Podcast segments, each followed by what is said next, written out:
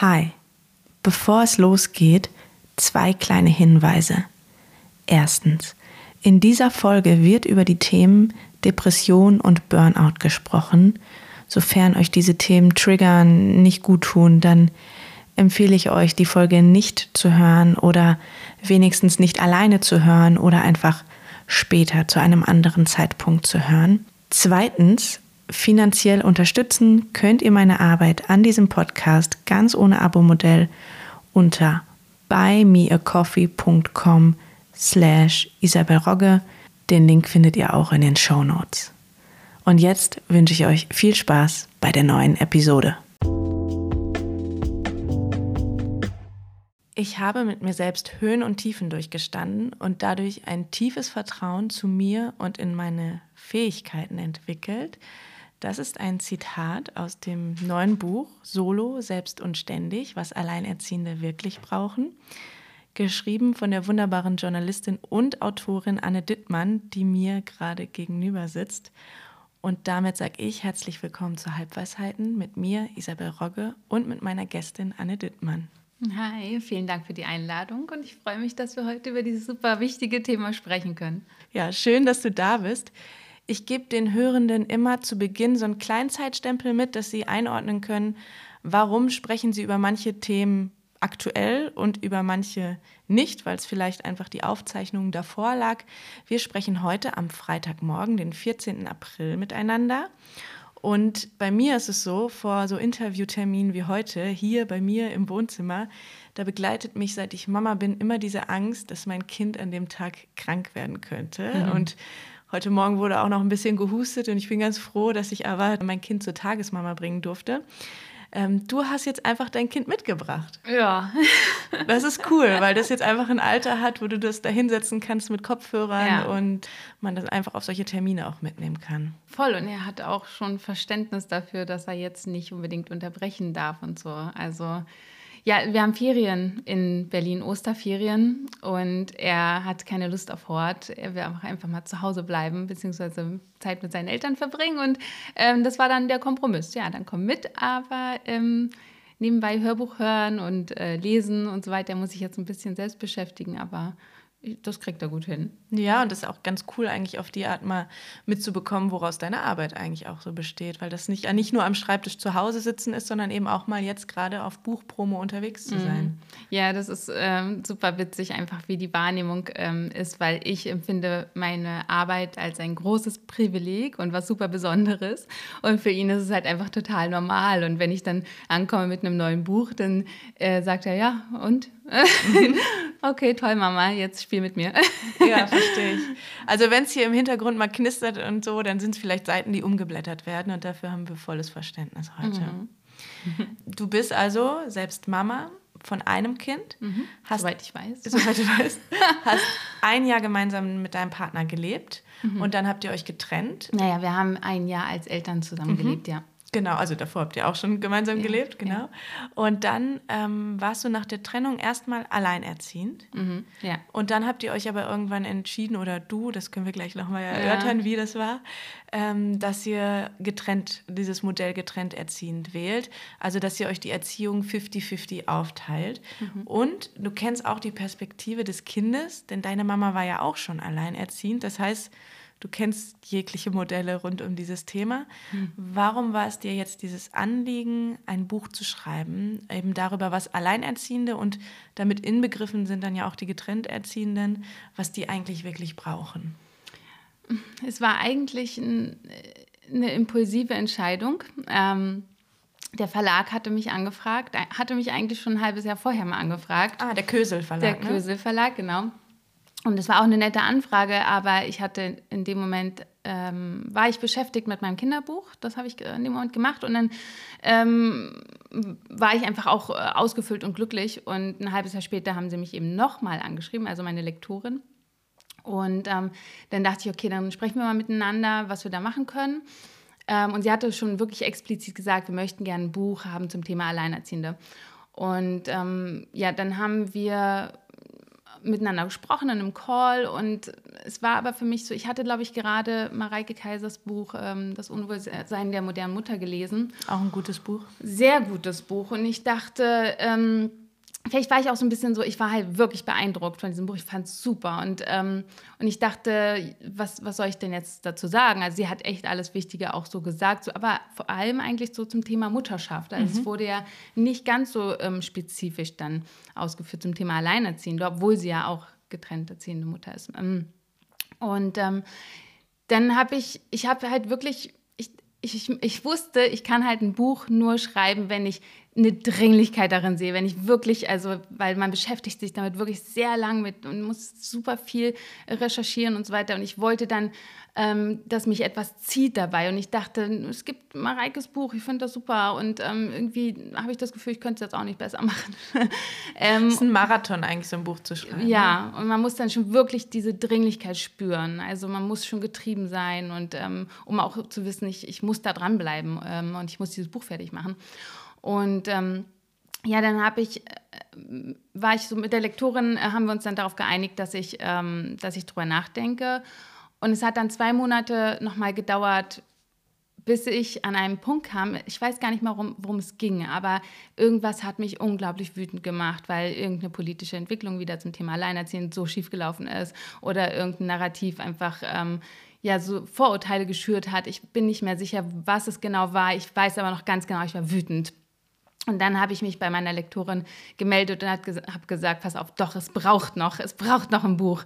Und ich mache das jetzt und ähm, jetzt bin ich äh, full in, weil ich bin, ich bin wütend und da habe ich etwas, was mich getrieben hat. Mhm. Wut ist ja eigentlich auch, ist ja so ein verpöntes Gefühl, aber eigentlich ist ja ein gutes Gefühl, um was mhm. zu verändern und um was zu schaffen. Ne? Mhm. Unbedingt, ja. Also Wut sollte man auch dafür nutzen, um etwas zu verändern, weil sie will ja auch genau das. Und dann, ich bin natürlich total interessiert daran, an dem Schreibprozess. Ich kann mir auch mhm. vorstellen, dass das für viele Hörende auch interessant ist. Wie lange hat es sozusagen jetzt gedauert bis hierher? Also wann war das ungefähr, dass du diese mhm. Idee hattest mhm. oder gesagt hast, ich schreibe das jetzt? Also erstmal habe ich auch wieder zu mir zurückgefunden, weil ich war noch in sehr in Mareike Kaisers Welt. Mhm. Ich hatte ja, wie gesagt, gerade das Buch gelesen und ähm, das so gut war. Und ich war aber in ihrer Welt und habe dann gemerkt, ich habe doch eine ganz andere Geschichte zu erzählen. Mareike Kaiser ist ja zum Beispiel ähm, westsozialisiert, ich bin ostsozialisiert und ich bin mit eine alleinerziehende Mutter auch noch groß geworden. Das unterscheidet uns auch. Und von daher, es gibt so viele verschiedene Perspektiven, die noch gehört werden wollen.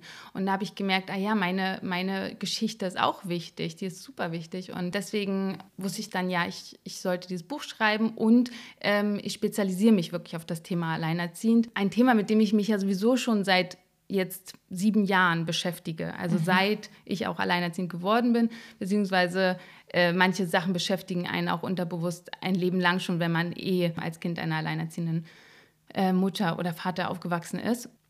Und jetzt habe ich deine Frage vergessen, äh, wie, wie der Schreibprozess dann genau. war. Dann habe ich ein Exposé geschrieben und wir haben die Vertragsverhandlungen gemacht. Und am Ende angefangen habe ich dann im Juli, äh, das war mitten in den Sommerferien, die habe ich mit dem Vater meines Kindes 50-50 aufgeteilt äh, und immer wenn mein Kind gerade bei seinem Papa war, habe ich dann geschrieben, also Mitte Juli angefangen und Mitte Dezember dann das fertige Manuskript komplett auch lektoriert und schon alles abgegeben. Mhm. Genau, und dann im Januar diesen Jahres kamen die Fahnen und die mussten auch nochmal durchgelesen werden, fünfmal ungefähr und dann war alles fertig.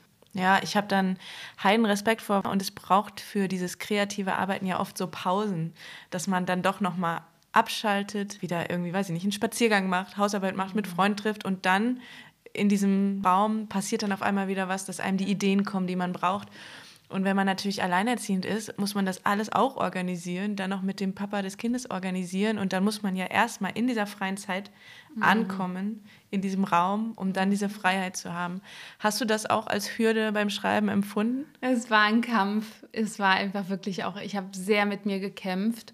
erstens war die Zeit sehr knapp. Also das ist schon der blanke Wahnsinn, in so einer kurzen Zeit ein Buch zu schreiben. Aber mir hat geholfen, dass ich eben, also damals seit sechs Jahren, schon ähm, eine Community aufgebaut habe auf Instagram rund um das Thema Alleinerziehend. Ich kannte so viele Perspektiven, ich kannte so viele Geschichten, ähm, ich hatte so viele Screenshots auch noch von Nachrichten, ich hatte so viele Kontakte und so weiter.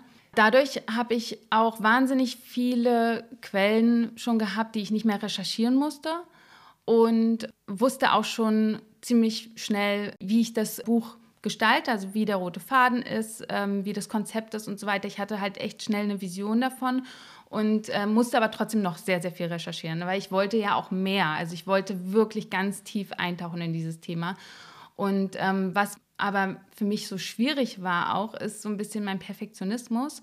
Und ich glaube, das hat auch mit meiner Geschichte zu tun, weil ähm, wenn man wenig Ressourcen hat, dann kann man sich nicht viele Fehler leisten. Ich habe mir wirklich in meinem Leben antrainiert, alles irgendwie möglichst fehlerfrei und perfekt zu machen und bloß keinen falschen Schritt, weil dafür war einfach keine Kapazität da, vor allem auch kein Geld.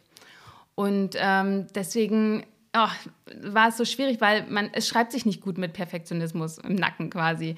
Ähm, irgendwie so einer Stimme im Hinterkopf, die die ganze Zeit auch wertet. Man muss eigentlich schreiben, runterschreiben am besten und ähm, dann kann man irgendwie noch Sachen umstellen oder etwas anders formulieren oder man entdeckt, ups, das war ja vor drei Tagen richtig super, was ich da geschrieben habe. Ähm, und ähm, ja, bei mir, das hat mich so ein bisschen gestoppt die ganze Zeit und ich, ich bin auch nebenbei noch zur Therapie gegangen und habe da wirklich mit mir gearbeitet, immer wieder mit meinen Glaubenssätzen und Gedanken, die da die ganze Zeit in meinem Kopf rumgewuselt sind, wirklich arbeiten müssen, weil es ist tatsächlich eine Extremsituation, ein Buch zu schreiben. Das war ein Auf und Ab und es war ein Kampf und es war aber auch sehr schön. Mhm. Es war auch so spannend, weil ich habe ganz viel in meiner eigenen Biografie nochmal gewühlt. Ich habe meine Mutter mehrfach gefragt, wie war das genau und warum hast du das so gemacht oder hattest du ein schlechtes Gewissen, weil du dich so und so verhalten hast. Und heutzutage würde man die Dinge vielleicht anders handhaben oder ich konnte manche Sachen nicht mehr ganz nachvollziehen. Und ich bin auch ganz tief in Erinnerungen gegangen, wie das damals mit meinem Vater war, weil es ist immer noch so, dass ganz viele Väter nach der Trennung den Kontakt zu ihren Kindern irgendwann verlieren. Ähm, ich will nicht sagen unbedingt abbrechen, weil es ist wirklich auch eine strukturelle Sache, also ein strukturelles Problem. Es ist nicht die bösen Väter haben kein Interesse oder sowas. Es ist ein strukturelles Problem und offensichtlich leiden auch Väter darunter. Ich will das jetzt gar nicht so pauschalisieren, aber doch, äh, man muss irgendwie so ein bisschen mit, mit, mit so einem Vorurteil ähm, brechen, glaube ich. Mhm. Ähm, und äh, das bringt uns auch, glaube ich, weiter. Und mich persönlich hat es nämlich auch weitergebracht, weil ich sehr viel Wut mein Leben lang auf meinen Vater empfunden habe und auch Unverständnis und Traurigkeit, weil äh, wir seit 20 Jahren keinen Kontakt haben. Er hat sich irgendwann einfach nicht mehr gemeldet. Und ich habe mich gefragt, warum ist es so gekommen? Warum habe ich mich auch nicht bei ihm gemeldet? Warum war unsere Beziehung, Beziehung anscheinend nicht so gut? Und ähm, bin da tief in Erinnerungen eingetaucht und habe mich gefragt, was war er für ein Vater? Was habe ich genau erlebt? Wie habe ich mich gefühlt, wenn ich da war? Und musste am Ende auch Kontakt zu ihm aufnehmen jetzt, ähm, weil ich auch über ihn geschrieben habe. Und das war super aufwühlend. Darüber kann ich leider gar nicht so viel ähm, reden, weil er die Einverständniserklärung zum Abtreten seiner Persönlichkeitsrechte quasi nicht unterschrieben hat. Wenn man autobiografisch schreibt und Personen vorkommen, muss man die quasi konfrontieren und die müssen dann sagen, ja, ja das ist in Ordnung. Ja, und, und äh, da muss ich nicht mal irgendwie seine Wohnung beschrieben haben oder sowas. Es reicht einfach auch, wenn es etwas ist, was mich angeht, was meine Kindheit angeht. Ich kann nicht gut über meine Kindheit, zum Beispiel an den Wochenenden, wo ich ihn besucht habe, schreiben, ohne dass es äh, in seine Persönlichkeitsrechte eingreift. Äh, und die hat er nicht unterschrieben und deswegen äh, musste ich einige Sachen löschen, aber es ist okay. Also es war schon ein bisschen schmerzhaft, weil ich dachte, wow, so ein paar Erkenntnisse waren doch gut. Aber es ist auch okay, weil ich denke, die Aussagen sind trotzdem die gleichen. Also es hat jetzt nicht viel an Qualität irgendwie für mein Buch bedeutet. Es war, glaube ich, eher was Persönliches. Mhm. Ähm, von daher, also es war unglaublich auffühlend. Ich habe noch mal ganz viel gelernt in diesem Schreibprozess, ähm, was da genau mit mir und meiner Familie und mit meinem Vater-Tochter-Verhältnis auch und so passiert ist. Und ich bin meinem Vater gar nicht mehr so böse. Ah, okay. Ich glaube, uns ist etwas passiert ähm, und das ist das Patriarchat. Ja. Das sind Strukturen im Patriarchat. Und ich weiß mittlerweile, dass es ihm auch wehtut und dass er da aber nicht gut rauskommt. Ja. Darf ich fragen, ob ihr jetzt dann wieder mehr Kontakt habt oder? Nee, erstmal nicht. Also mal gucken. Ähm, wir, wir haben uns auch nicht getroffen, aber wir schreiben, mal gucken, ob wir noch weiter E-Mails schreiben. Ich weiß es noch nicht. Also wir brauchen sehr lange. Ich habe äh, zwei Monate gebraucht, um ihn zu antworten und mal schauen, ob er antwortet. Das ist nicht ganz klar. Aber am Ende war für mich eine ganz wichtige Erkenntnis, dass ich geliebt werde. Und dafür muss ich gar nicht mal ihn als Person mögen oder wir müssen auch gar nicht den innigen Kontakt haben, sondern für mich war mein Leben lang die Frage, warum ich nicht geliebt werde. Und das war eine wahnsinnige Erkenntnis. Doch, ich werde geliebt, aber da ist, uns ist was passiert und deswegen kann ich, konnte ich das nicht spüren quasi. Mhm. Ähm, und deswegen konnte er das auch nicht zeigen. Und ja, das ist, sind, ist aber alles ähm, politisch und strukturell auch ganz viel. Natürlich nicht in allen Fällen, aber ähm, man merkt es ja, es sind viele Väter und mh, mm, es gibt auch Erkenntnisse darüber, äh, was die Gründe sein könnten. Das ist definitiv multifaktoriell, warum Väter den Kontakt zu den Kindern verlieren oder abbrechen. Aber es gibt äh, gewichtige Gründe und zwar ist zum Beispiel einer davon äh, die Wohnnähe, dass halt Väter ähm, dann nicht unbedingt in der Nähe eine Wohnung finden. Äh, und ein weiterer Punkt ist, wie das Verhältnis zwischen den Ex-PartnerInnen ist. Wenn das gut ist, dann ist es wahrscheinlicher. Wenn es schlecht ist, dann unwahrscheinlicher, dass mhm. der Kontakt aufrecht erhalten bleibt. Und wir müssen uns auch fragen, warum ist das Verhältnis zwischen Ex-PartnerInnen so schlecht. Und auch das äh, kann man nicht nur privat erklären. Auch das steckt äh, viel auch mit Unterhaltsleistungen und Differenzen, genau. gesetzlichen Regelungen dazwischen. Ne? Die Ressourcen nach einer Trennung sind unglaublich knapp. Und Eltern müssen gegeneinander kämpfen, um ihre eigenen Ressourcen zu sichern. Also das ist politisch, dass ähm, Kinder darunter leiden müssen, dass Eltern ein schlechtes Verhältnis zueinander haben. Ja, ja. ja ich habe das auch im erweiterten Familienkreis schon bei einigen Trennungen gesehen, entweder ob es gut oder schlecht läuft, hängt dann ganz viel daran, ob sozusagen die Partner noch oder Partnerinnen noch miteinander auskommen. Das ist wirklich total schade für die Kinder einfach. Mhm. Deine Mutter ist dann für dich wahrscheinlich so eine ganz wichtige Person auch in der Rolle, wie sie dann dich allein erzogen hat, oder? Mhm. Ja. Wie wie nimmst du das? Du hast es gerade schon gesagt. Für dich, es klingt ja so ein bisschen und ist eigentlich auch ja dann das Schöne und auch Aufwühlende, ähm, wie so ein bisschen Selbsttherapie, weil man mhm. ja dann auch an seiner eigenen Geschichte arbeitet. Mhm. Bist du mit ihr ins Gespräch gegangen? Wie nimmst du das dann aus heutiger Sicht wahr, wenn man jetzt so weiß, ah, okay, und da waren die Strukturen ja nochmal anders. Wie mhm. geht ihr das damit? Wie habt ihr euch miteinander unterhalten? Mhm. Unsere Beziehung hat sich ja generell in den letzten Jahren stark weiterentwickelt. Ähm, das passiert, glaube ich, allen irgendwie, wenn sie Kinder kriegen, dass sie dann irgendwie nochmal ganz anders auf ihre eigene Kindheit blicken. Und da hatten wir schon einiges durch. Also es war jetzt nicht irgendwie das erste Mal, äh, dass ich irgendwie da grabe und mir irgendwas komisch vorkommt oder ich trauere oder hm, sie dann konfrontiere mit meiner eigenen Kindheit. Vor allem dachte ich halt auch nochmal so, Wahnsinn, oh, die Arme, was sie geleistet hat und wie ihr Leben war. Und ich bin auch ein bisschen, habe auch ein Unverständnis, dass sie ah, wahrscheinlich doch, ich, ich verstehe es schon, dass sie äh, heute sagt, ja, das war damals so und ähm, ich weiß nicht, was ihr alle, heutzutage geht es dann allen immer so schlecht, aber damals mussten wir äh, auch ganz viel leisten und meine Mutter hat immer Vollzeit gearbeitet, sogar zwei Kinder gehabt und äh, ist so schulternzuckend und das war damals so und da denke ich mir auch, Wahnsinn, wie viel hast du verdrängt oder wie hast du es wirklich wahrgenommen? Und dann habe ich ja auch noch mal mich erinnert, wie ging es ihr denn eigentlich? Meine Mutter war ganz viel äh, K.O. einfach, K.O. Und ähm, ich glaube aber, das muss man verdrängen. Deswegen sage ich auch gerade, äh, vielleicht verstehe ich sie doch, weil das muss man wahrscheinlich auch verdrängen, weil man möchte sich doch auch nur an die schönen Sachen auch mit den eigenen Kindern erinnern. Und ähm, es ist sicherlich ein ganz großer Selbstschutz, den meine Mutter da hat. Aber ich, ich habe dann tatsächlich auch noch mal gedacht, so Wahnsinn, nee, ihr ging es nicht gut. Aber ich habe dann auch gedacht, sie hatte nicht, sie, sie, ihr hat man das, sie hatte nicht den großen Zusammenbruch, so wie ich. Und das fand ich komisch. Und da bin ich ja auch nochmal dann in einem anderen Kapitel dazu gekommen, mich zu fragen, wie kann das denn sein, dass meine Mutter diesen Burnout nicht hatte und die Depression nicht hatte und ich schon, obwohl eigentlich ähm, ich in einer fortschrittlicheren Zeit lebe. Sicherlich auch nochmal andere Bedingungen ähm, bezüglich Arbeit. Härter, denke ich. Also meine Mutter erzählte damals äh, viel darüber, dass sie irgendwie freitags dann zusammen gefrühstückt haben oder sowas. Also es gab immer viel Zeit irgendwie auf Arbeit. Äh, und das ist heutzutage ja überhaupt gar nicht mehr so. Ähm, mhm ja, bist ja irgendwie nur, nur am, im Rush quasi so.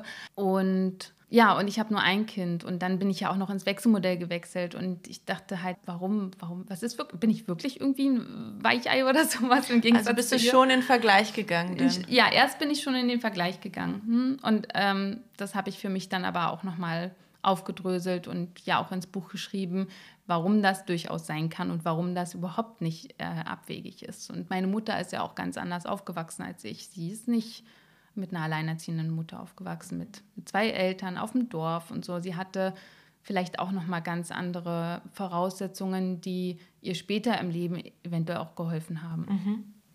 Ja. ja, ich glaube, man muss auch immer ganz klar sehen, dass natürlich Dinge auch manchmal weitergegeben werden und Ressourcen, die da vielleicht auch gefehlt haben, Existenzängste sich ja manchmal dann auch übertragen. Das mhm. kenne ich zum Beispiel von mir. Wenn jetzt irgendwas hier schief geht, dann kriege ich mich und mein Kind schon über die Runden, auch wenn ich mich jetzt mit meinem Partner trennen würde und wir uns nicht verstehen würden mhm. oder so.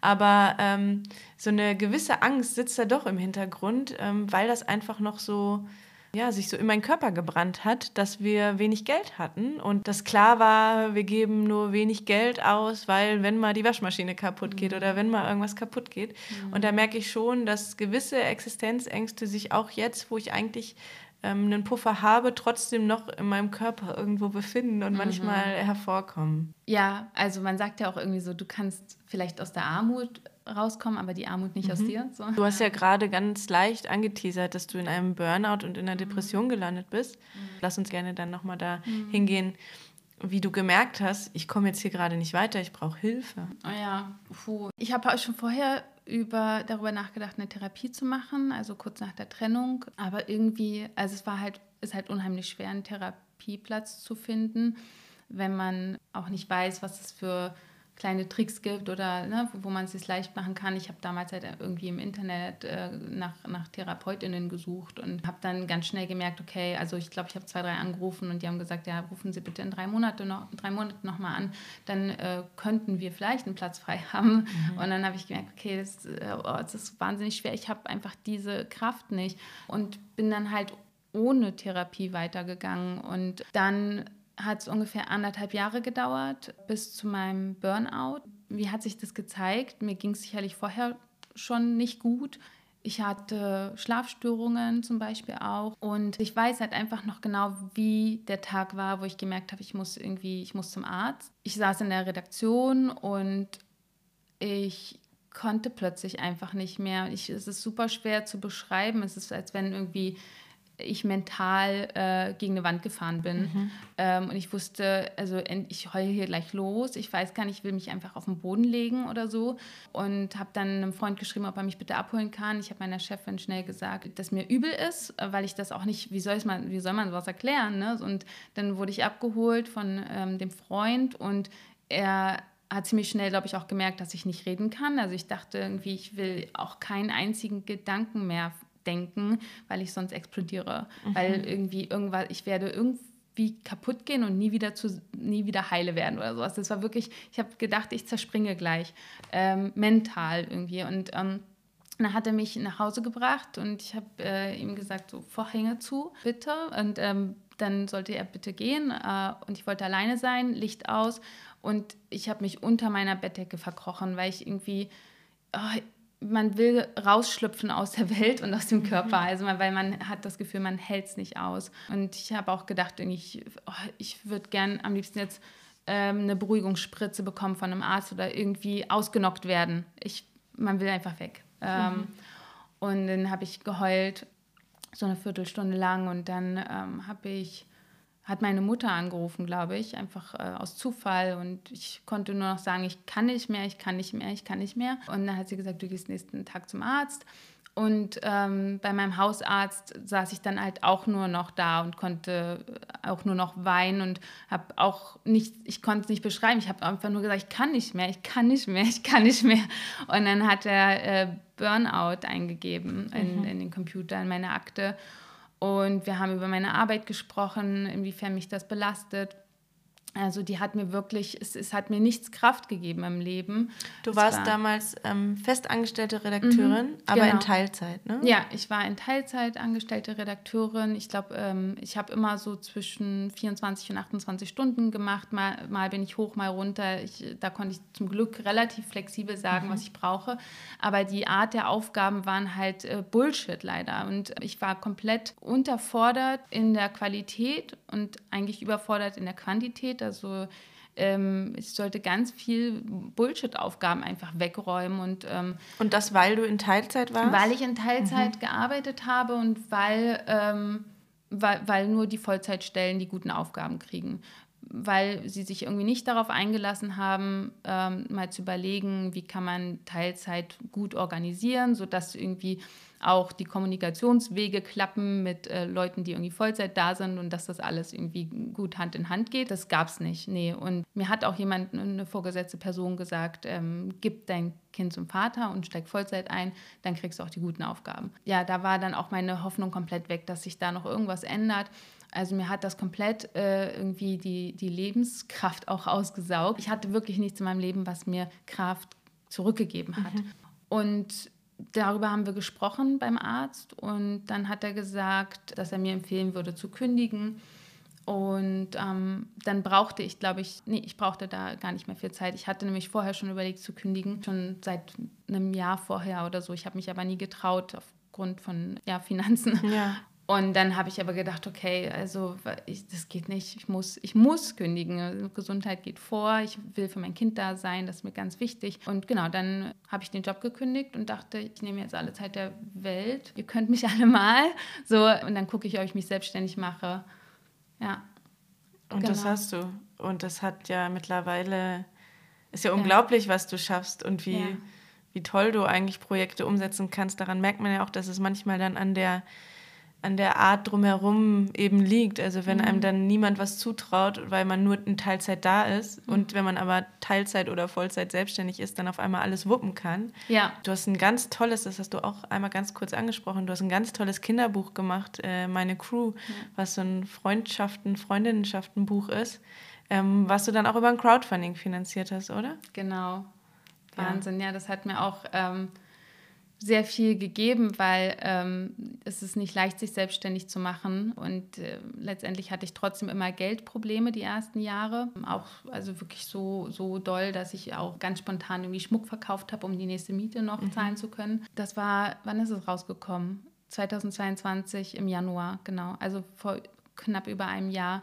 Und ähm, da habe ich das erste Mal gemerkt, wie was für einen krassen Einfluss Geld hat auf einen, weil ich habe zusammen mit meiner Partnerin Anna, äh, die die mm, Illustrationen gemacht hat, konnten wir uns halt äh, einen fairen Lohn auszahlen für unsere Arbeit aus den vergangenen, also fünf Monaten davor.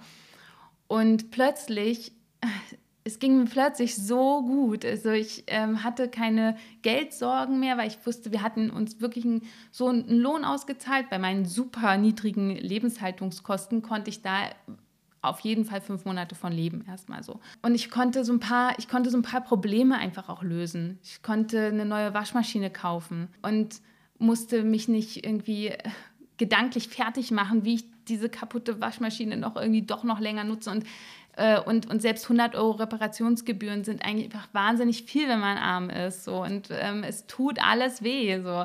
Ähm, und ja, das war das erste Mal, dass ich gemerkt habe, Wahnsinn, was das mental mit mir macht, Geld zu haben. Also wie viele Probleme es einfach löst. Das war, das war ein guter Moment. War das dann auch der Grund oder wann kam sozusagen, sozusagen der Grund, dass du gesagt hast, ähm, ich möchte gerne getrennt erziehen? Also ich möchte jetzt mhm. nicht mehr alle Last, sage ich jetzt mal, alleine äh, mhm. tragen. Ich weiß ja nicht, wie genau, wie oft der Papa das Kind vorher gesehen hat, aber wie, wann kam dieser Moment, dass du gesagt hast, okay, ich, ich brauche auch Hilfe, auch in der Erziehung? Mhm. Ich wusste ja auch, dass ich die Hilfe brauche, auch schon als wir uns getrennt haben. äh, fand ich das wahnsinnig unfair, dass ich irgendwie so viel alleine leisten sollte, musste, aber auch gewählt habe, das allein zu machen. Denn ähm, mein Ex hatte ja damals schon vorgeschlagen, dass wir ins Wechselmodell gehen, aber ich beschreibe die Gründe im Buch ausführlich, warum das einfach ähm, für mich äh, nicht in Frage kam. Und also es waren gute Gründe, die ähm, für das Wohl meines Kindes einfach entscheidend waren. Und dann zwei Jahre später, da war mein Kind dann dreieinhalb und ich genau kam aus dem Burnout. So, ich sag mal so noch irgendwie so ein halbes Jahr später habe ich dann gedacht, okay, jetzt, jetzt ist es soweit, jetzt können wir das machen weil mein Kind konnte sich gut artikulieren, er konnte sagen, äh, wa was ihn stört äh, und wir konnten dann wirklich alle drei an einem Strang äh, ziehen und ähm, ja, aufeinander aufpassen auch, weil also im Wechselmodell, es ist halt alles nicht so leicht. So das Kind ähm, vermisst erstmal dann auf jeden Fall die erste Bezugsperson und ähm, es muss das auch ausdrücken können. Man muss auch wissen können, äh, wie man gerade zu handeln hat und was gerade eigentlich juckt. So. Mhm. Ähm, und man kann auch nicht zum Beispiel einfach so von jetzt auf gleich ähm, ja, zack ins Wechselmodell gehen und erwarten, dass das Kind irgendwie alles mitmacht. Also ähm, wir haben wirklich immer wieder nachjustiert und überlegt, okay, jetzt gerade äußert er das ganz klar, er möchte eine Woche bei mir bleiben. Okay, und jetzt sagt er, er möchte bei mir schlafen. Okay, er vermisst mich gerade. Ich fahre mal hin, ich bringe ihn mal bei dir ins Bett. Also wir haben ganz, ganz, ganz viel miteinander gesprochen. Das war eine super engmaschige Arbeit, die wir da über Jahre hinweg geleistet haben, bis sich das wirklich richtig eingependelt hat. Ähm, genau, und deswegen, das war, es war für mich einfach die richtige Zeit, also für, äh, bezüglich des Wohl meines Kindes, dass ich wusste, ähm, wir, wir können es ihm jetzt so zumuten und ähm, es ist ja auch nicht nur eine Zumutung. Ne? Für, für ganz viele Kinder klappt das auch, zack, super. Also ich kenne tatsächlich auch einige, da war das nie ein Problem auch, ne? aber für mein Kind war das halt nicht so. Also er war auch immer ein kleines Klammeräffchen und ähm, hatte zu mir eine ganz enge Bindung und ähm, schon die Abschiede in der Kita fielen ihm schwer. Ähm, also es, es, ist nicht, es, es kommt halt wirklich immer aufs Kind an. Man muss individuell auf sein Kind gucken. Und ähm, genau, dann hatten wir halt auch eine ganz gute Beziehung mittlerweile wieder zueinander. Also ein Aspekt ist halt auch, dass ich mein Vertrauen in ihn verloren hatte, als wir uns getrennt haben, beziehungsweise er sich von mir getrennt hat. Ähm, du schreibst, da muss ich einmal reingehen, du schreibst ja. das und das finde ich ist ich durfte ja das Buch vorab, du hast mir das äh, zugeschickt, ich durfte schon reinlesen und das finde ich ist eine ganz große Stärke des Buchs. Ähm, und das ist ja auch so ein bisschen das, was ich hier in dem Podcast versuche mitzugeben, dass so eine Verletzlichkeit, die man offen zugibt, mhm.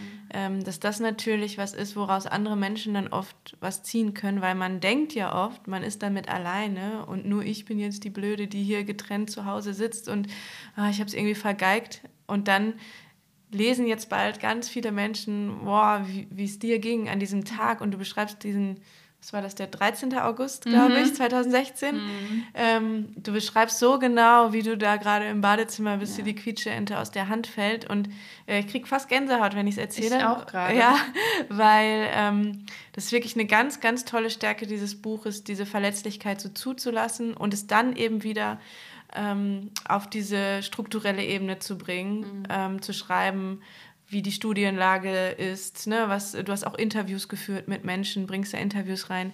Ja, das wollte ich dir auf jeden Fall nochmal als Kompliment mitgeben, weil diese, allein wie man schon reinkommt in das Buch, also da hat man einfach direkt Lust, das durchzulesen. Und ich glaube, ähm, dass es ganz, ganz viele mitnimmt. Und deswegen, äh, ja, wollte ich dir das einfach nur auch nochmal sagen, dass dieser äh, dieser Tag schon, diese Erzählung, wie es startet, das hat mhm. mich auf jeden Fall total ergriffen und ja. ähm, das fand ich ganz, ganz toll. Du, daran habe ich auch wirklich hardcore gearbeitet, weil ähm, diese Verletzlichkeit, also mit der habe ich auch so ein bisschen gekämpft, ähm, weil oh, man tendiert halt eher dazu, irgendwie mh, mm, andere Menschen, andere Menschen die Schuld zu geben oder, ne, oder sie herabzuwerten oder die sind böse, man ist selber gut. Ähm, das ist so ein Weltbild auch, mit dem ich aufgewachsen bin und ähm, ja, insbesondere irgendwie, ja, dieses, wie gesagt, wütend auf andere sein oder die, oder das so zu beschreiben, dass die Handlung der anderen nicht nachvollziehbar ist. Das wäre leicht finde ich. Und ich habe wirklich mit mir gekämpft, mich durch meine eigenen Gefühle gekämpft quasi, ähm, um auch die Handlung des anderen oder der anderen immer nachvollziehbar zu machen, ähm, beziehungsweise zumindest nicht zu verurteilen. Ähm, und das habe ich eigentlich nicht nur bei dem Buch gemacht, sondern weil mir das Wohl meines Kindes und das friedliche Aufwachsen meines Kindes so extrem wichtig ist, im Gegensatz zu wie wie ich aufgewachsen bin, dass ich schon ganz früh damit angefangen habe, ähm, ja, zu versuchen, meinem Ex zu verzeihen oder ähm, ihn zumindest nicht zu verteufeln. Und ähm, ich finde, wir haben da echt auch viel zusammen geleistet in den letzten acht Jahren oder sieben Jahren seit der Trennung. Allein wie wie du das beschreibst, wie das ist, wie ihr das aushandelt, wie du es auch jetzt erzählst. Ähm, das ist auf jeden Fall nicht leicht, sich darauf auch immer einzulassen. Ähm, meine Eltern haben sich ja auch getrennt, da war ich drei Jahre alt. Ich habe drei Geschwister, also ich war sozusagen das Nesthäkchen. Ja. Ich habe überhaupt keine Erinnerungen mehr daran, wie diese Trennung vonstatten gegangen ist. Du beschreibst das ja, wie du das selber erlebt mhm. hast. Und meine Mutter hat mir das mal erzählt, wie der Tag war, aber mhm. das, ähm, glaube ich, ist für sie auch jetzt so privat, das muss ich jetzt hier gar nicht erzählen, mhm. aber ähm, deswegen fand ich das irgendwie interessant, dass du da schon Erinnerungen dran ja. hast. Für mich ist es, war diese Kindheit bei einer alleinerziehenden Mutter normal obwohl ich in meinem Freundeskreis fast die Einzige war. Fast alle anderen Freundinnen, auch Freunde, haben äh, mit zwei Eltern in einem Einfamilienhaus gewohnt oder Reihenhaus. Nee, ich glaube, fast alle hatten ein Familienhaus und wir haben in der Wohnung gewohnt und waren dann eben alleine. Und für mich war das aber eigentlich normal. Ich dachte nur irgendwie immer, ach, bei den anderen ist ja auch alles Friede, Freude, Eierkuchen, die da mit ihren Eltern in den Häusern wohnen. Und erst als ich älter wurde, habe ich gemerkt, ah, okay, die sind auch nicht alle glücklich, aber die sind teilweise einfach bei ihren Männern geblieben, weil das äh, eine finanzielle Absicherung war, weil natürlich auch viele Hausfrauen geblieben sind oder sonstige Dinge dazu geführt haben. Während ich das heute total mutig finde, dass meine Mutter dann irgendwann gesagt hat, nee, ich mache das jetzt alleine. Und sie mhm. hat uns dann mhm. auch echt da so durchgezogen und das war eigentlich eine gute Entscheidung für uns. Mhm. Laut Paritätischem Wohlfahrtsverband stieg ja die Armutsquote von Alleinerziehenden in Deutschland jetzt in 2021 auf 42,3 Prozent. Also es ist eine unglaublich hohe Zahl. Das Armutsrisiko ist unglaublich hoch. Ja, wie geht dir das jetzt, wenn du ähm, ja, jetzt auf diese Hürden blickst, auch politisch? Was sind da so Dinge, die du eigentlich möchtest, dass die am ehesten angegangen werden? Also ich glaube, es würde schon vieles besser werden, ähm, wenn wir wegkommen würden von diesem Vollzeitarbeitsmodell von 40 Stunden pro Woche. Ähm, das ist halt einfach ein veraltetes, veraltetes Modell, das ähm, das Familien leisten konnten, ähm, bei denen eine Person sich um den Haushalt gekümmert hat und die andere Person halt arbeiten gegangen ist. So Haushalt und Kinder. So, da ging das. Aber das war auch eine Zeit, in der viele einfach auch zusammengeblieben sind. Und dann war ähm, meistens einfach die Frau auch finanziell und in der Rente abgesichert. Ähm, und das ist heutzutage einfach nicht so. Also wir trennen uns, so, das ist unsere Freiheit, die haben wir uns erkämpft, das machen wir jetzt auch. Entsprechend sollten sich auch alle finanziell absichern. Also ähm, alle Eheparteien ähm, sollten irgendwie schauen, dass sie ähm, Arbeit haben, dass sie für ihre eigene Rente vorsorgen ähm, oder wenn sie keine Arbeit haben, dass sie das zumindest in einem ähm, individuellen Ehevertrag äh, so äh, ausklamüsern, dass, dass sie einfach finanziell auch von dem Einkommen des anderen profitieren. Das ist ein Muss. Und das ähm, ist aber bei den meisten auch noch nicht so. Fast niemand hat einen individuellen Ehevertrag. Das ist die absolute Ausnahme. Viele, viele unterschreiben auch immer noch tatsächlich, tatsächlich Eheverträge, die das Vermögen des ähm, wohlhabenden Parts einfach schützen, was ich total absurd und krass finde. Also auch frech von diesem vermögenden Part. Und genau, also das ist, das ist erstmal das so. Wir müssen einfach anerkennen, dass wir für uns selber sorgen müssen, wie auch immer, ob nun mit, ähm, mit einem Ehevertrag oder mit Lohnarbeit. Und ArbeitgeberInnen sollten äh, sich darauf einstellen, dass auch Väter ähm, Care-Arbeit übernehmen, dass diese 40-Stunden-Wochen vorbei sind, dass wir uns alle einigen müssen, wahrscheinlich auf 30 Stunden pro Woche und ähm, dass das am besten halt auch noch äh, nicht mit einer ähm, Verknappung von Geld einhergeht, So, das äh, fände ich jetzt auch ganz schlimm. Aber also wir brauchen natürlich das Vollzeitgehalt. Und ähm, genau, also da, so können Alleinerziehende eben auch mithalten. Sie können nicht mithalten mit einer 40-Stunden-Woche, jedenfalls nicht mit Kleinkindern. Und da gibt es halt auch Zahlen zu, dass ich glaube, Alleinerziehende pro Woche 31 Stunden pro Woche arbeiten und Mütter in Paarbeziehungen 26 Stunden pro Woche. Äh, und Alleinerziehende sind ja meistens Mütter zu 90 Prozent. Und mehr können sie nicht leisten. Das geht halt einfach nicht mit kleineren oder mit mehr Kindern und so weiter. Ähm, und wenn das gegeben wäre, dann würde das eine finanzielle ähm, Unabhängigkeit für ganz viele Alleinerziehende bedeuten. Aber leider eben auch noch nicht für alle, denn wir haben immer noch einen Niedriglohnsektor, ähm, Jobs, die so schlecht bezahlt sind, dass Alleinerziehende, ähm, selbst wenn sie heute eine Vollzeitstelle annehmen würden, sich nicht selbst finanzieren könnten, also sich und ihre Kinder.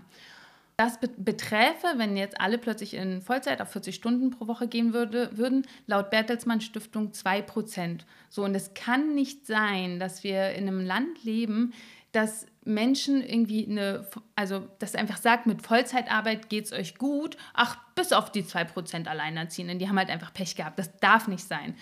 So, entsprechend ähm, brauchen wir halt einfach auch noch eine Kindergrundsicherung.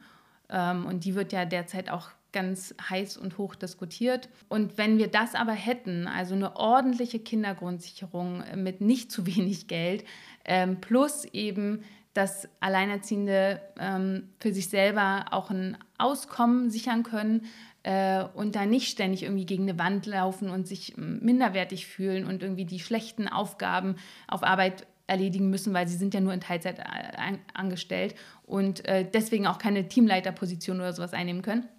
Wenn wir das hätten, dann wäre, glaube ich, schon ganz, ganz viel gewonnen. Ganz mhm. viel.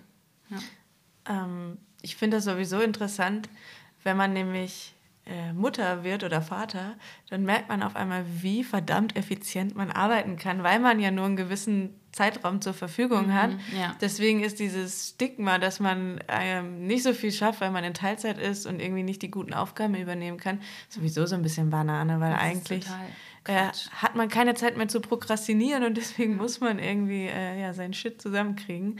Ja. Ähm, aber ich merke dann auch immer wieder, manche Sachen muss man dann irgendwie teilweise leider, glaube ich, erst selbst erleben, um das dann zu verstehen. Und da ja. fehlt dann vielleicht manchmal noch ähm, diese Verbindung. Allerdings in der Politik gibt es natürlich Leute, die auch Kinder haben und die das eigentlich mehr verstehen sollten, aber die haben dann vielleicht Nannies und weiß ich nicht was. Absolut. Und deswegen ähm, fehlt denen da total überhaupt diese diese Referenz zu verstehen, ähm, wie das funktioniert in einer normalen, normalen in einer, ja. äh, in einer Familie, die nicht so reich ist. Mhm. Ja. Wir haben jetzt die Kindergrundsicherung gerade schon angesprochen. Das wird gerade heiß diskutiert und dann kommt eben ein Christian Lindner, der dann sagt, da ist äh, nicht mehr Spielraum finanziell und Ach, der dann sagt, so ja. der dann sagt, die Eltern, wir müssen an die Bildung ran. Mhm. Das finde ich ganz interessant, weil ich habe ja unabhängig jetzt von deinem Buch gerade einen autobiografischen Text bei Zeit Online veröffentlicht. Mhm. mhm. Der heißt Die stille Scham über zu wenig Geld. Und da geht es eben eigentlich so um mein äh, Leben, auch teilweise in relativer Armut als Arbeiterinnenkind. Ich bin ja mit elf Jahren halbweise geworden, weil mein Papa dann ähm, sich leider das Leben genommen hat. Und ähm, dieser Text war zeitlos aktuell geschrieben. Also ich habe da gar nicht, ich wusste, dieses Thema Kindergrundsicherung wird irgendwie auch debattiert. Aber ähm, und das stand sozusagen irgendwie auch über diesem Text, aber ich habe das erst mit keinem Wort erwähnt und dann fing Christian Lindner eben an, sich da zur Kindergrundsicherung auszulassen, mhm. sodass ich dann noch diesen Extrasatz äh, einfügen musste, dass diese Tür äh, zu ähm, ökonomischem Kapital jetzt gerade die Bundesregierung eigentlich eine Menge von Familien aufmachen könnte.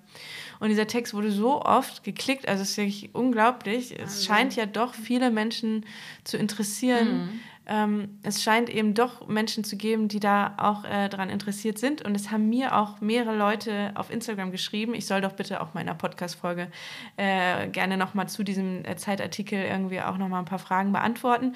Und ich fand einige Fragen, die reingekommen sind, die, ähm, da bist du eigentlich auch eine gute Experte zu, deswegen habe ich die einfach jetzt mal heute quasi mitgebracht. Ähm, und eine Fra Frage dazu war, was glaubst du, wie Alleinerziehende sichtbarer werden können? Neben mhm. deinem Buch natürlich, mhm. was jetzt mhm. ganz viele lesen sollten. Ja. Ach, es ist so schwer, weil ähm, ich habe es ja auch in meinem Buch geschrieben, wir sind halt leider eine sehr stille Gesellschaftsgruppe, weil wir eben keine Zeit haben. Ähm, und ich finde, es gibt aber auch schon, also das, das hat mich wirklich froh und auch hoffnungsvoll gestimmt während der Recherche, weil ich plötzlich auch noch auf so viele Alleinerziehende getroffen bin, äh, gestoßen bin, ähm, die, die sich engagieren für irgend, irgendwas, ja. Also wenn es sei es eine Rainer Bäcker, die irgendwie sich durch alle Gerichte klagt, irgendwie, um ähm, uns ja, gleichzustellen, um so eine Art von Ehegattensplitting-Profit ähm, irgendwie noch zu verschaffen. Ähm, also es gibt schon einige, die machen viel. Ähm, und es gibt sicherlich auch diese Möglichkeit von ähm, Online-Diskurs, ähm, der ja auch sichtbar ist. Äh, ich, ich hoffe ganz doll jetzt gerade, wo mein Buch rauskommt, dass es einfach sich sehr, sehr viel verkauft und dadurch irgendwie in aller Munde ist und ähm, sich PolitikerInnen nicht mehr zu sehr rausreden können, weil das Problem, was du gerade angesprochen hast mit einem Christian Lindner, der irgendwie behauptet, es sei die Bildung, dass ähm, das, das grätscht ganz super rein in unsere Vorurteile, die wir haben äh, gegenüber Menschen mit wenig Geld in Deutschland. Also ganz viele Menschen denken sich, ja, ja, das haben wir doch schon seit Jahren gesagt. Also äh, Bildung schafft auch Wohlstand. Natürlich, ja, das, das klingt total äh, sinnvoll. Und ich denke mir so, Wahnsinn, also wie viele Promovierte, sogar Alleinerziehende, ich äh, in den letzten Jahren schon gesprochen habe, äh, die mir sagen, äh, alles Mögliche mit Wissenschaftlern, irgendwelchen Instituten, da sollte man möglichst nicht sagen, dass man Kinder hat. Und generell ist das einfach ein super familienunfreundlicher Ort, ähm, auch wegen... Ähm, befristeten Verträgen, ähm, einen nach den anderen, also es wird da nicht entfristet und so weiter. Das ist, das ist die Spitze der Bildung und die ist wahnsinnig familienunfreundlich. Also äh, nee, das hat da nicht geholfen. Ähm, und wenn wir uns auch die Zahlen angucken, er behauptet ja auch Integration. Also es ist ja, er macht daraus ja auch ein Integrationsthema. Und es ist halt einfach Quatsch. Ähm, klar, ähm, kann das, kann das sicherlich manchen helfen, irgendwie einen Sprachkurs zu machen und dann irgendwie einen Job dadurch zu bekommen. Aber das sind die allerwenigsten. Das ist so ein Tropfen auf dem heißen Stein. Das, Armut betrifft vor allem äh, Alleinerziehende in unserer Gesellschaft, ähm, wenn wir auf Familien gucken. Ähm, und es betrifft familienreiche, äh, kinderreiche Familien. Also da, wo das Verhältnis zwischen Kindern und Erwachsenen, die halt Geld erwirtschaften, nicht äh, dem einer Normfamilie entspricht. So. Und ähm, diese Zahlen gibt es und es wäre super leicht, diese Zahlen zu recherchieren. Und er macht äh, daraus halt einfach ähm, einen ganz anderen Diskurs. Und das macht mich total wütend. Und ich hoffe, dass ähm, mein Buch darüber aufklären kann, wo eigentlich die Zusammenhänge sind, also wie diese Zusammenhänge sich ähm, strukturell gestalten und äh, was das eigentliche Problem ist. Und es gibt keinen Weg aktuell an der Kindergrundsicherung vorbei. So, und ähm, dann strukturell, glaube ich, würden Alleinerziehende auch mehr sichtbar werden, wenn, wenn das Umfeld auch helfen würde, wenn sie sich einfach mehr ähm, einbetten könnten in eine Gesellschaft, wenn sie mehr Zeit hätten, um und vielleicht auch Rückhalt, zum Beispiel um beim Arbeitgeber oder Arbeitgeberin ähm, mehr einzufordern oder etwas anderes einzufordern und sie wüssten, das Kollegium steht hinter ihnen. Also wenn sich andere für sie und ihre Situation wirklich, wirklich interessieren würden, das würde sicherlich auch Sichtbarkeit schaffen, ja. Was mich so wütend macht an dieser Debatte, ähm, ob es jetzt Bildung ist oder Geld und dass da jemand sagt, naja, mehr Geld, einfach mehr Geld hilft halt nicht, ist die Tatsache, dass Alleinerziehende ja in der Regel so sehr an sich sparen um ihren Kindern überhaupt was zu ermöglichen. Mhm. Und ja. dass, wenn nur 50 oder 100 Euro mehr im Monat reinkommen, dass die garantiert nicht für einen Barabend ausgegeben werden, nee. ja, sondern dass die wirklich, dass es einfach Kleidung, Schulmaterialien oder mal ein schöner Ausflug zusammen sind, ja, wo ja auch dann wieder kulturelles Kapital erwirtschaftet werden kann. Mhm. Und das, glaube ich, ist wirklich ein ganz, ganz großes Problem in der Debatte. Mhm. Ja, ist wirklich äh, ein wahnsinniges Vorurteil ähm, und das macht mich auch wütend. Also gerade ähm, wenn man aufwächst mit einer alleinerziehenden Mutter, die irgendwie sich gar nichts gönnt, um, um damit ich irgendwie äh, in die Ferien fahren kann. Ähm, ja, wahrscheinlich, was, was hätte sie sich mit irgendwie 50 Euro mehr im Monat ähm, was hätte sie da gemacht? Also sie hätte ganz viel Geld sicherlich irgendwie in meine Bildung auch mitgesteckt, weil ich letztendlich musste ich mir das alles immer arbeiten. Ich bin arbeiten gegangen, seit ich 14 war. Und ähm, um, um mir irgendwie Sprachreisen zu finanzieren, aber auch jetzt nicht die teuren. Ne? Also da äh, in der 11. Klasse, wo halt alle irgendwie für 10.000 Euro wegfahren, das gab es sowieso nicht. Aber ähm, also Mütter und Väter, also die alleinerziehend sind, die gucken ja, die sehen das ja, dass Kinder, dass ihre Kinder auch, also dass sie ein Umfeld haben und, und ähm, zum Geburtstag eingeladen werden und dann sich an ihre Eltern wenden und sagen, du, ich, also ich bin jetzt eingeladen, ich brauche ein Geschenk, so was können wir denn schenken und so. Und ähm, es gibt alleinerziehende Familien, die sagen dann, die müssen dann sagen, du, ich, wir haben leider, wir haben die 10 Euro nicht für ein Geschenk, was machen wir denn jetzt? Ähm, und die Kinder schämen sich. Und also diese Isolation, die du vorhin angesprochen hast, die betrifft nicht nur die Eltern, sondern die betrifft auch die Kinder, die dann lieber bei dem Geburtstag absagen, um nicht da aufzutauchen ohne, äh, ohne ein Geschenk, weil das geht gar nicht. Dann sind sie unten durch bei den Freunden, weil die verstehen das natürlich auch nicht. Also ähm, Kinder werden genauso isoliert. Und ähm, ein bisschen mehr Geld, was, was würden die Eltern wohl dafür machen äh, oder da, damit machen? Also die würden äh, vielleicht irgendwie ähm, ja, den Kindern ermöglichen, am Wochenende mit ins Kino zu gehen oder mit auf Klassenfahrt, dass sie dahin gehen können. Oder ähm, wie gesagt, was ich mir selbst erarbeitet habe, Sprachreisen. Oder, oder. Es, es würde ganz viel in die Kinder fließen, was die Eltern sich jetzt ähm, ja, verbieten müssen, schweren Herzens. Mhm. Ähm, und das ist wirklich äh, wahnsinnig bescheuert, also es ist eine bescheuerte, sorry, aber es ist eine bescheuerte Aussage, dann zu denken, äh, die, was, die, was machen die? Was, die kaufen sich teure Kleidung oder sowas. Das ist einfach Bullshit. Dieses Mithalten das finde ich interessant. Das hat man, das habe ich als Kind teilweise nicht verstanden, weil bei uns, meine Mutter hatte uns dann eben immer diese 10 Euro oder was auch immer. Es gab dann diese Geschenke. Mhm. Teilweise ähm, habe ich aber auch mitgekriegt, wenn dann irgendwie äh, Advents-Wichtelzeit war oder so, dann gab es dann eben auch diese, alle haben irgendwie Geschenke mitgebracht in die Klasse und einige haben die dicken Geschenke mitgebracht. Und damals nicht so richtig verstanden, ähm, dass das so sehr auf meiner Mutter dann lastet, ja. weil das ja so viel bedeutet, 10 Euro im Monat, mhm. äh, die dann vielleicht irgendwo fehlen ja. und dann wird man noch öfter eingeladen auf irgendwelche ähm, Geburtstage ja, oder so. Es, es, lastet halt entweder auf dem Kind oder auf der Mutter. Sie müssen dann immer irgendwie abwägen, auf wen soll es jetzt lasten. Ich kann mich nämlich auch erinnern, wir haben so gewichtelt in der Grundschule und ähm, ein Kind hat ein dreckiges Kuscheltier mitgebracht von zu Hause und dann ist die ähm, äh, und wollte das verwichteln quasi. Und dann ist die Erzieherin, unsere Erzieherin, zu denen nach Hause gegangen, ähm, zu, sein, zu seinen Eltern. Und äh, es war alles ganz, ganz, äh, alles nah beieinander. Ich bin in Marzahn aufgewachsen und äh, wir haben alle irgendwie in diesen Blöcken äh, gelebt. Und dann ist sie da hingegangen und hat gefragt, so, ähm, habt, ihr, habt ihr das Geschenk mitgegeben? Und die mussten dann sagen, wir haben kein Geld. So, und ja, es ging nichts anderes. Das war irgendwie jetzt irgendwie die, das Notgeschenk. Und dann ist sie noch weiß ich noch, zu Kaisers gegangen und hat äh, ein kleines Geschenk gekauft. Und das Kind war aber, also auch ich kann mich davon nicht ausnehmen. Wir dachten, was ist denn bei dem zu Hause los? Das Kind war isoliert in dem Moment. Wir haben das alle nicht verstanden, warum das. Ähm, warum das ein dreckiges Kuscheltier mitnimmt. Das war total ähm, so, hä? Ähm, und man hat das auch abgewertet. Und auf der anderen Seite weiß ich auch noch, da lastete das Finanzielle auf meiner Mutter. Ich, ne, ich habe eine Jugendweihe bekommen.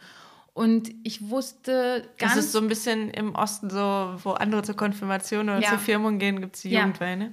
Genau, ohne, ohne, ohne Religion oder so. Es ist einfach nur so, du bist jetzt, wirst jetzt in den Kreis der Erwachsenen aufgenommen.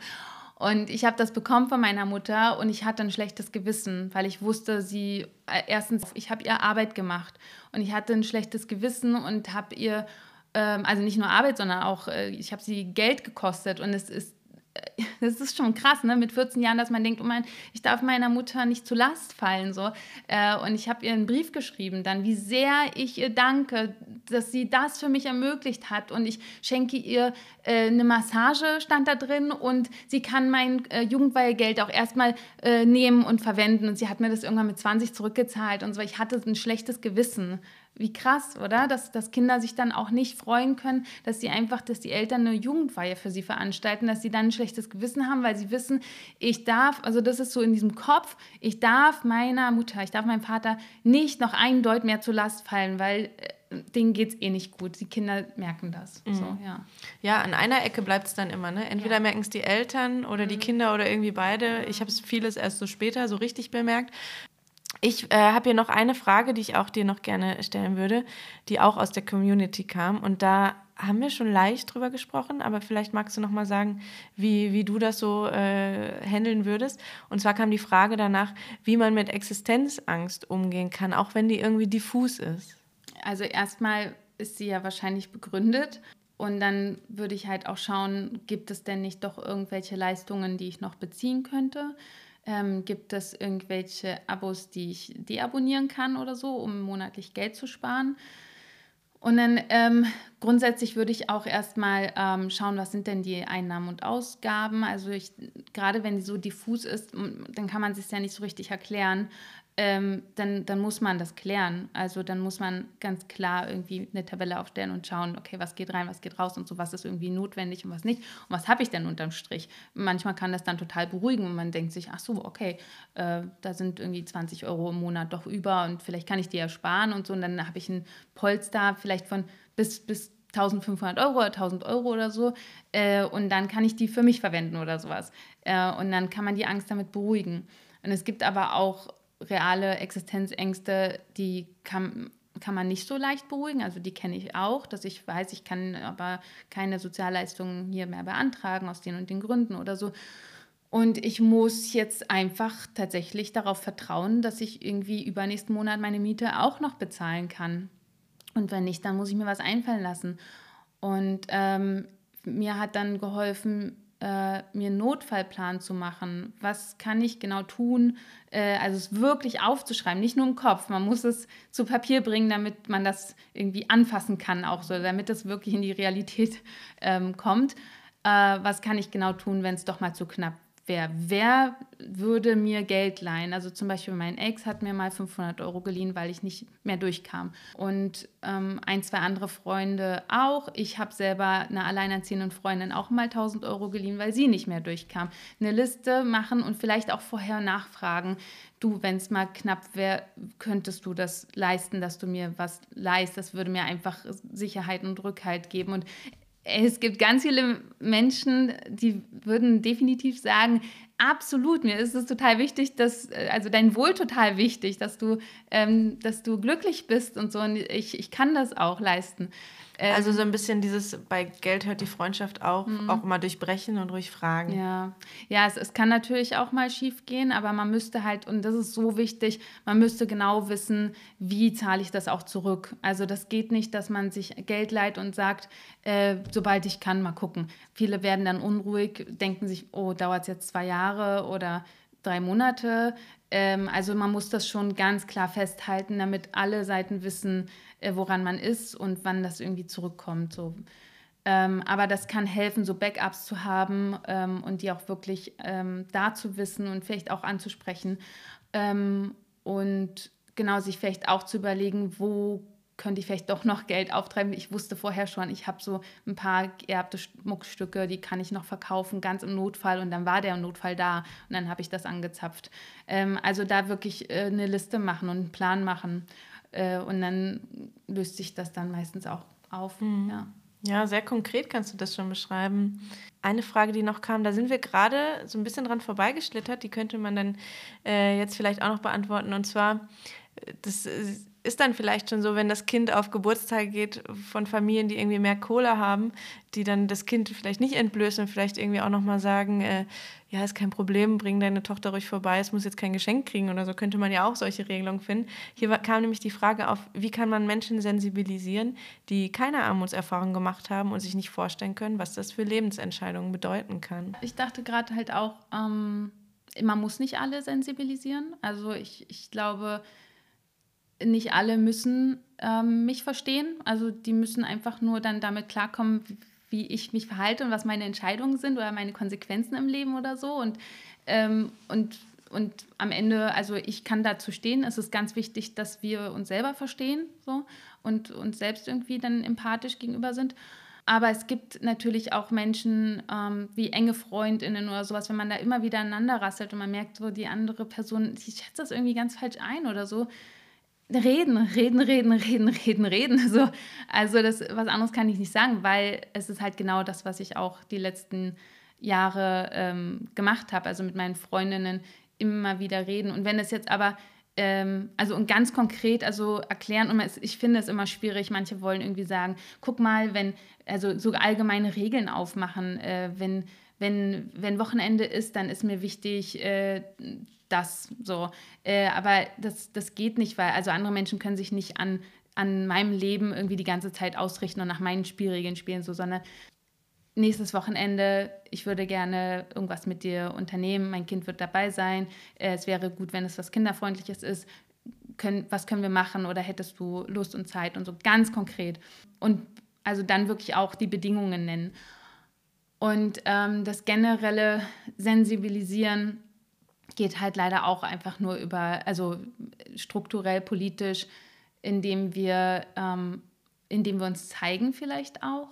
Also nur soweit wir uns auch wohlfühlen, aber es ist halt auch irgendwie, glaube ich, ein bisschen eine innere Arbeit, dass man ähm, se sich selbst nicht als gescheitert ständig sieht oder als ähm, schlechterer Mensch, als schlechtere wahre Mensch oder sowas, sondern dass man die eigene äh, Biografie versteht, versteht, äh, was sind die Gründe dafür, dass es mir gerade schlecht geht, nicht meine Inkompetenz unbedingt, sondern so, es gibt bestimmte so Strukturen, politische Verhältnisse, die wirken so und so in meinem Leben. Und dafür kann ich nichts, aber ich kann jetzt damit umgehen lernen. Und das liegt in meiner Macht. Und wenn man dann halt auch noch ein eigenes Verständnis für sich hat und einen Stolz entwickelt, das finde ich immer irgendwie am schönsten, wenn man so einen Stolz entwickelt. Äh, und sich, also so ein bisschen so einen trotzigen Stolz, so ich lasse mich nicht unterbuttern und ich bin, ich bin okay, so ich bin. Ähm, und das ist mein Leben, so läuft nicht alles rund, aber äh, ich, ich gebe mein Bestes. Und sich dann auch, auch noch so zeigen kann, anderen Menschen zeigen kann, ich glaube, das, das wirkt ganz gut. Also ich glaube, dass ja, wenn man, wenn man zu sich steht und Menschen einen dann ähm, mit seinem Leben sehen und man, man kann das auch artikulieren und ganz klar irgendwie benennen, warum man so lebt, das hat, glaube ich, schon eine Kraft. Ja. Ich wollte gerade sagen, dass was ganz Kraftvolles, wenn man das selber erfährt. Du hast es vorhin beschrieben, dass du, als du Mareike Kaisers Buch gelesen hast, dachtest, dann gibt es jetzt schon was, jetzt brauchst du meine Perspektive nicht mehr. Mhm, ja. Und ganz oft denkt man, ah, jetzt hat schon eine Person was gemacht, jetzt mhm. braucht es meine Perspektive nicht mehr. Dabei mhm. gibt es ja ganz viele Perspektiven von wohlhabenden Menschen, gerade im Journalismus, in ja. der Autorinnenschaft. Da finden wir ArbeiterInnen, ja. Kinder ja noch gar nicht lange statt. Ja. Es gibt, kommt jetzt eine Generation auf, die da auf einmal sitzen darf und auch mal in Redaktion ist. Und die mhm. Redaktionen sind ja immer noch nicht divers. Also ja. das ist ja wirklich noch so ein Trugschluss. Und ähm, ich glaube, die Menschen sind nicht so gewöhnt, dass es diese Perspektiven gibt. Deswegen hat man dann auch manchmal das Gefühl, ah, da kommt jetzt auf einmal ganz viel. Ja. Schon wieder so eine, ein Kommentar bei meinem Zeitartikel war, ach, schon wieder so eine Arbeiterkindgeschichte. Ja. So, ah, da gibt es ja im Moment so ganz viel von. So, ja, klar, weil wir jetzt endlich die Chancen kriegen, dazu zu sprechen. Und das ist auch wichtig. Und es stört die Menschen in ihrem genau. eigenen Denken. Ne? Du bist ein Störenfried dann in dem Moment. Absolut. So, ne? Aber das ist wichtig wichtig, ja. Und insbesondere in den Redaktionen dachte ich auch gerade, dass, ähm, dass, dass sie, dass, naja klar, haben wir schon, haben wir schon, reden wir schon längst äh, drüber, dass, dass die Redaktionen diverser gestaltet werden müssen. Und auch da, glaube ich, stört, stört das dann viele JournalistInnen, weil sie dann nicht mehr drüber schreiben können aus ihrer Perspektive. Sie müssen dann abgeben quasi. Genau. Ähm, aber ja, das ist eine total wichtige Entwicklung, dass das passiert. Ja. ja. Und da sind wir ja immer noch dann bei denen, die aufgestiegen sind, die dann erzählen dürfen. Ne? Das ist ja dann immer noch sozusagen nochmal eine Schicht. Da fehlt ja dann immer noch die, die untere, sag ich jetzt mal, die, die es noch nicht geschafft haben, die nicht die, das Mikrofon in die Hand bekommen, die nicht die Texte schreiben, äh, die dann eher beleuchtet werden in anderen Doku-Formaten, wo mhm. wieder auf sie herabgeschaut wird. Deswegen mhm. ja. finde ich das einen ganz, ganz ähm, wichtigen Diskurs. Ja. Eine Frage fällt mir gerade noch auf, kam noch von einer Followerin direkt, die Micha. Die hat gefragt, ähm, wie du eigentlich zur Ehe stehst und was du sagen würdest. Würdest du, du warst noch nie verheiratet, nee, oder? Nee. Ähm, würdest du, wenn der Richtige kommt, dann noch heiraten oder wie würdest du das aus heutiger Perspektive beantworten? Ich habe ein Verhältnis zur Ehe oder zu dieser Idee, das irgendwie sehr in verschiedene Richtungen zielt. Ich, ich kann mich an, vor zwei Tagen hat eine Freundin äh, das in ihrer Story gefragt. Ich glaube, sie hat, sie hat gefragt, Ehe soll man überhaupt machen? Und dann waren irgendwie so drei Auswahlmöglichkeiten. So, ja, total süß oder ja, kann man machen, irgendwie nach einiger Zeit und das ist ja auch besser für die Steuern oder so. Und dann das dritte, ähm, nee, nix da, ähm, total überholt. Und ich habe ihr geschrieben, ich möchte gerne alles drei, also alle drei Optionen auswählen, weil es ist irgendwie so ein bisschen tagesformabhängig. Ja, ich denke, die Ehe, oh, es ist, ich glaube, ich würde es nicht mit jedem ich würde nicht jeden heiraten, aber es ist so schwierig, weil man kann zwar sagen, okay, ja, man kann heiraten und dann kann man halt meinetwegen von diesem Ehegatten, nee, davon sollte man nicht profitieren, weil ähm, du profitierst nur da, davon, wenn, ähm, wenn du möglichst äh, verschieden ähm, verdienst. Also mhm. je, je unterschiedlich quasi das Einkommen, je, je höher die Differenz ist, desto mehr profitierst du davon. Also ähm, warum heiratet man eigentlich, wenn man auch davon gar nicht profitieren will? Dafür würde ich nämlich sorgen, dass ich äh, davon nicht profitiere, weil ich irgendwie genauso, also ich denke, wir müssten da auf Augenhöhe irgendwie beide arbeiten und für unser eigenes Auskommen sorgen, weil wir können uns definitiv wieder trennen. Ähm, und dann ist es halt sauteuer, sich scheiden zu lassen. Also es kostet super viel Geld. Aber irgendwo ja, ich frage mich, was, was hat es denn für mich noch? Vielleicht ist doch noch so ein bisschen so ein romantisierter äh, Blick darauf äh, in mir verankert und sicherlich auch ein paar Vorteile, ähm, wenn du jetzt irgendwie krank wirst, dass eine Person dann sagen kann, okay, ich bin Ehepartnerin und ähm, kann bestimmte Entscheidungen treffen. Und ich, es gibt auch Studien, die sagen, dass sich Eheleute halt ähm, auch seltener oder beziehungsweise die brauchen länger, länger, um sich zu trennen. Mhm. Also es ist halt die, die Trennungen, ähm, es hält halt Trennungen auf. Sicherlich auch wieder aus einem finanziellen Aspekt, weil man dann guckt, ab, was kostet das? Ups, okay, ne, ich überlege nochmal. Aber, Aber das will man doch auch nicht, ne? Mhm. So aus einer Not heraus sich nicht trennen. Ich muss es, also ich, wenn ich mir vorstelle, ich werde nicht heiraten, dann bin ich vollkommen okay damit, wenn ich niemals heiraten werde. Und trotzdem, wenn ich mir vorstelle, ich treffe irgendwie eine Person und mit der verstehe ich mich äh, wahnsinnig gut. Ich würde es nicht ausschließen, vielleicht heirate ich auch irgendwann mal. Äh, ich wüsste jetzt nicht so richtig, wahrscheinlich aus Liebe. Kann, kann man das noch machen? Heiratet man aus Liebe? Ich glaube schon. Mein Freund ja. und ich, wir werden dieses Jahr heiraten. Ähm, und bei mir hat sich mittlerweile auch die Frage gestellt, brauchst du das eigentlich noch? Ja. Ehrlich gesagt finde ich, ähm, finde ich schön, dass wir uns gemeinsam dafür entscheiden und dass es schon auch irgendwie noch eine Rolle spielt, mit dem Kind jetzt diese mhm. Position zu haben. Aber ich bin das auch sehr gespannt auf das Buch von Emilia Rock äh, ja. mit dem Das Ende der Ehe. Ja, das lese und, ich nämlich jetzt auch als nächstes. Äh, ich finde äh, find beides cool und okay, egal wie man es macht. Und weiß ich nicht, für uns war es jetzt einfach so weit. Ich glaube, wir haben jetzt lange darüber nachgedacht und aber genau. das ist spannend. Du sagst, eigentlich war es einfach so, weil das hat schon irgendwie so ein bisschen so ein Werteding, oder? Mm, und du meinst, so, dass, dass, es jetzt soweit war? Ja, also es, hat, es klingt wirklich nach einer, nach, eigentlich am Ende nach einer Gefühlsentscheidung.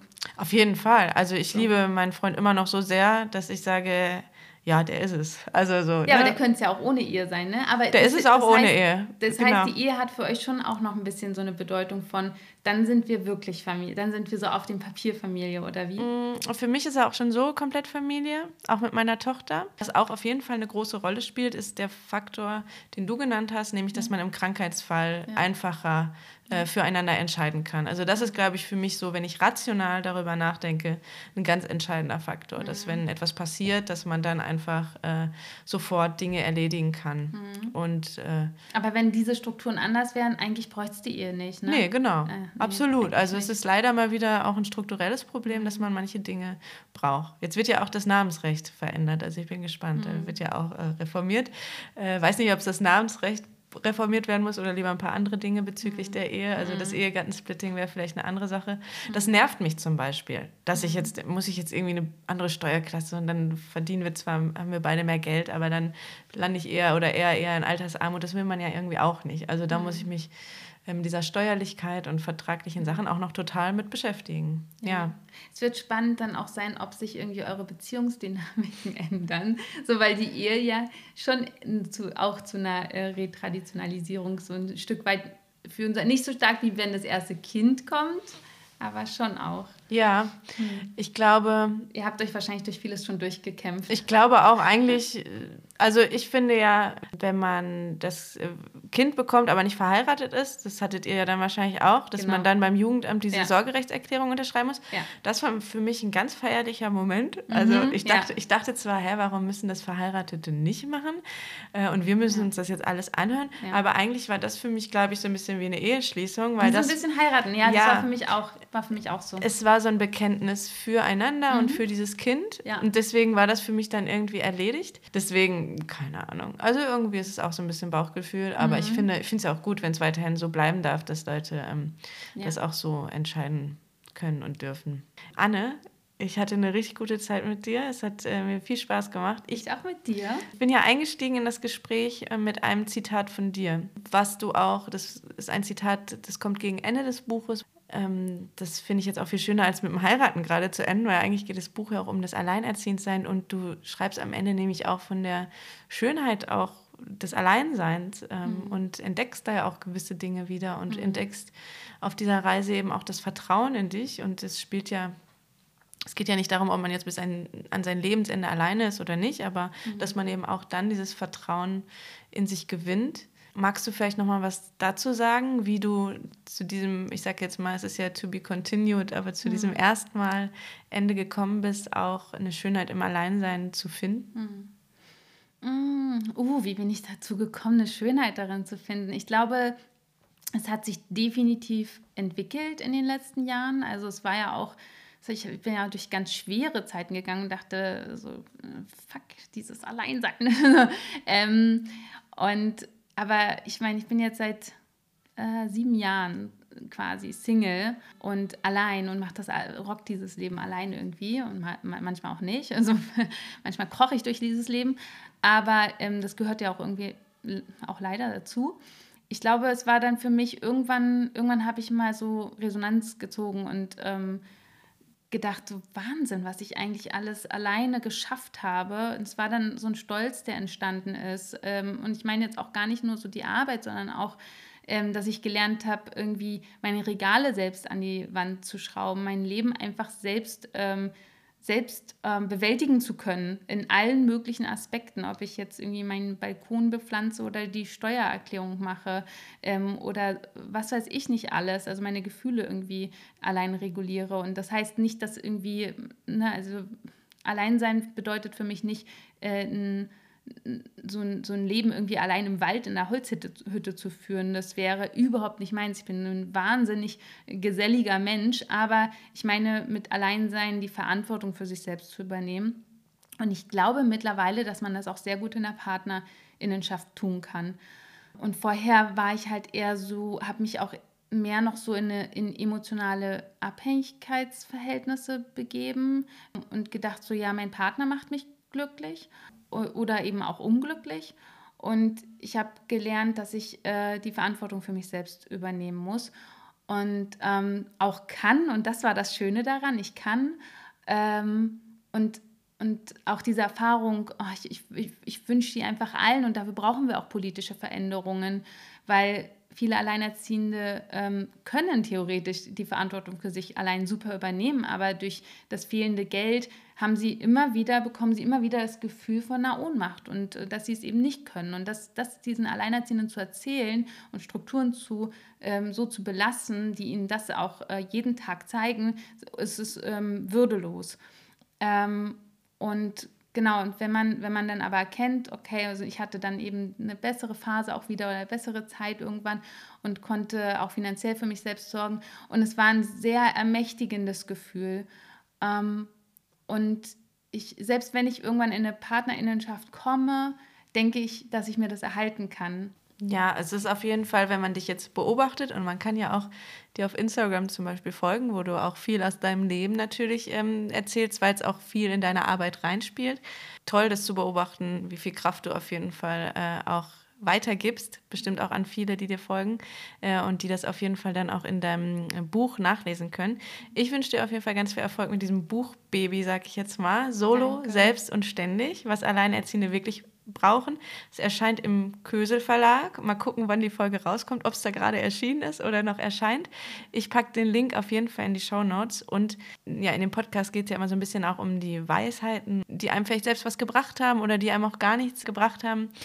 Ähm, hast du noch eine, mit der du uns entlassen magst? Ganz passend von meiner Mutter, die mir immer wieder gesagt hat, Kind, mach dich nicht von einem Mann abhängig. Und damit meinte sie auch, glaube ich, nicht ähm, diese zarte Abhängigkeit der Liebe, die man auch einfach dann hat und die schön ist und so, die einfach dazugehört, sondern äh, das Finanzielle strukturelle. Und ähm, das hat mir am Ende auch den Arsch gerettet, als ich äh, alleinerziehend wurde, weil ich hatte, ich hatte den Job und so und ich konnte einigermaßen durch, über die Runden kommen. Also diese Weisheit hat mir viel gebracht in meinem Leben, ja. Ja, vielen Dank. Das ist auf jeden Fall auch was, was ich durch meine alleinerziehende Mama gelernt habe. Also da haben wir die dann doch als Vorbilder irgendwie. Ja. Ja. Vielen Dank, Anne. Danke dir. Ich hoffe, ihr hattet genauso eine gute Zeit mit Anne wie ich. Sie ist eine tolle Frau und ihr Buch ist mittlerweile veröffentlicht und einfach auch schon zurecht jetzt schon ein Spiegel-Bestseller. Das ist genau die Aufmerksamkeit, die die Perspektiven von alleinerziehenden und getrennt erziehenden Menschen brauchen. Wir haben in der heutigen Folge häufiger eine Autorin und ihr sehr gutes Buch erwähnt. Sie hat aber nicht nur ein gutes Buch geschrieben, sondern gleich mehrere. Die Rede ist von Mareike Kaiser und ich freue mich total, dass Mareike in der nächsten Folge Halbweisheiten meine Gästin sein wird. Das war tatsächlich auch schon vorher klar. Ich freue mich auf jeden Fall sehr drauf. Und jetzt will ich das Freuen nicht überstrapazieren, aber ihr würdet mir eine Riesenfreude bereiten, wenn ihr diesen Podcast abonniert, ihn mit fünf Sternen bewertet und natürlich auch, wenn ihr anderen Menschen den Podcast oder den Link zu einer Episode schickt und ihn somit weiterempfehlt. Feedback könnt ihr mir auch schicken an hi@halbweisheiten.com oder einfach über Instagram. Isabel-Rogge ist mein Account. Und damit sage ich bis dahin, ciao, ciao.